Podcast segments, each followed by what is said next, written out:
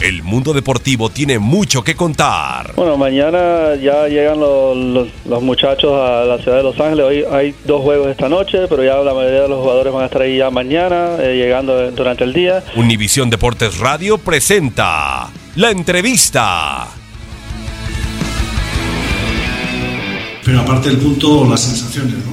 Creo que hemos hecho un partido de cara a cara un equipo que estaba líder, que había ganado todo lo que, lo que había jugado y eso pues lógicamente es importante ¿no? para la confianza del equipo.